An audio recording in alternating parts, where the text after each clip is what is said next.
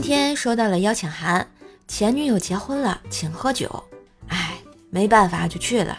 席间，前女友专门带老公来陪我酒，我很是无语啊，只能对着她老公说：“新婚快乐，新娘子好漂亮哦，我先干了，你随意啊。”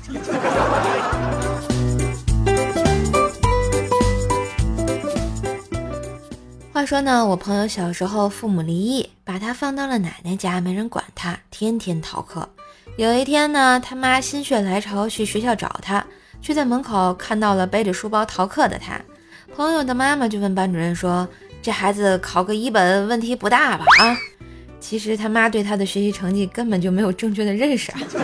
只见班主任一脸鄙夷地说：“嗨，一点希望都没有，他以后可是进监狱的料啊。”于是承班主任吉言啊，我这朋友做了十多年狱警了，当时是以第一名的成绩考进去的呀。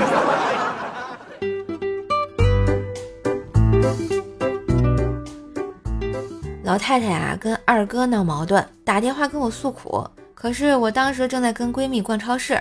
肉啊，你说我是不是老了不中用啊？你哥嫌弃我多余了。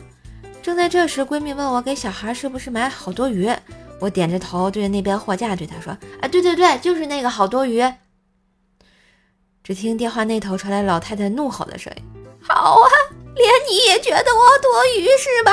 行，你们都别管我了。”啪的一声，老太太就把电话给挂了呀。